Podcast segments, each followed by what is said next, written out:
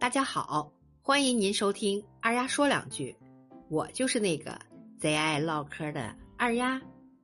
这个清明节呀，大家都要去祭奠先人、拜祖先，也会给先人烧纸钱。其实呀，烧纸并不是一种陋习或者是封建迷信，只是寄托了对先人的思念。近日呀，在河南平顶山。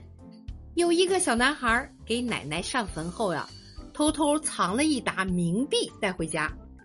这个孩子的妈妈说了，儿子呀今年五岁了，当天给奶奶上坟，结束后快到家时，怀里藏的冥币呀掉到了地上，于是拿出来，随后又从裤裆里拿出来了一沓子。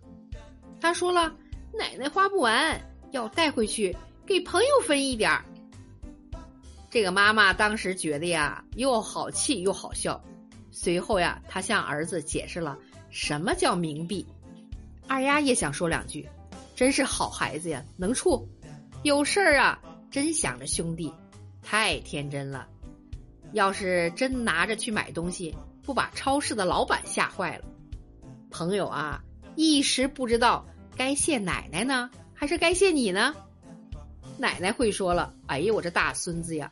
真不孝顺，奶奶我自己都不够花呢，你怎么能私吞好几百万呢？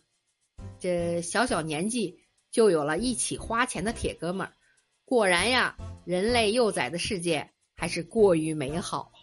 等长大了就知道了，一起花钱的少，一起借钱的是真多呀。好啦，今天的节目就到这儿了，小耳朵们，你们身边有什么奇葩事儿吗？欢迎在二丫的评论区留言，咱们评论区见，拜拜。